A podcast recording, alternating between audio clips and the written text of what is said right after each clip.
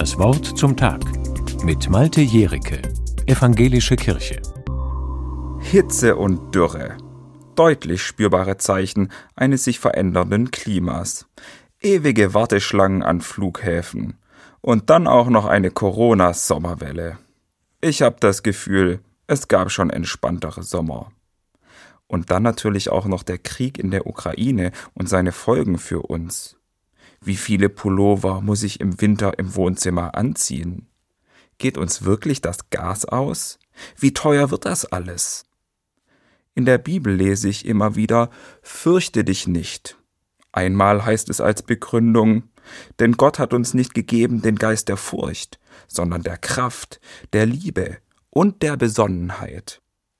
Das liest und sagt sich so leicht und klingt auch super. Aber ich kann meine Sorgen auch nicht einfach auf Befehl abschalten. Wenn man sich fürchtet, hat das zurzeit einen guten Grund.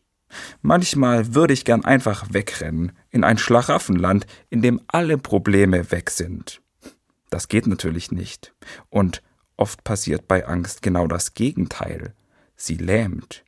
Vor lauter Furcht werde ich passiv, tue gar nichts, was aber die Angst meistens nur noch verstärkt, weil ich mich hilflos fühle. Nicht umsonst gibt es den Begriff der Angststarre. Wie komme ich aus dieser Starre wieder raus? Ich glaube, es bleibt nichts anderes übrig, als mich meinen Sorgen zu stellen. Ich muss mit meiner Angst umgehen.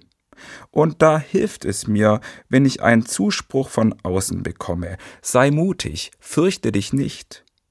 Das holt mich aus meiner Erstarrung raus und hilft mir konstruktiv mit meiner Angst umzugehen. Wenn ich zum Beispiel auf den bevorstehenden Winter schaue und wie es mit der Gaskrise weitergeht. Wir müssen das nicht einfach über uns ergehen lassen, sondern können was tun, mit Kraft, also zum Beispiel Maßnahmen politisch beschließen und dann alle gemeinsam umsetzen, um Gas einzusparen, mit Liebe, also immer auch auf den anderen schauend. Hat er Unterstützung vielleicht noch nötiger als ich? Und mit Besonnenheit, also nicht in Aktionismus verfallen oder Klientelpolitik forcieren, sondern zielgerichtet handeln, so dass es wirklich was bringt. Damit ist sicher nicht alle Angst wie weggeblasen, aber ich finde es ein gutes Gefühl, wenn ich etwas gegen meine Sorgen und Nöte unternehme. Und da hilft es mir, wenn mir von außen Mut zugesprochen wird, so wie die Bibel es tut. Malte Evangelische Kirche, Stuttgart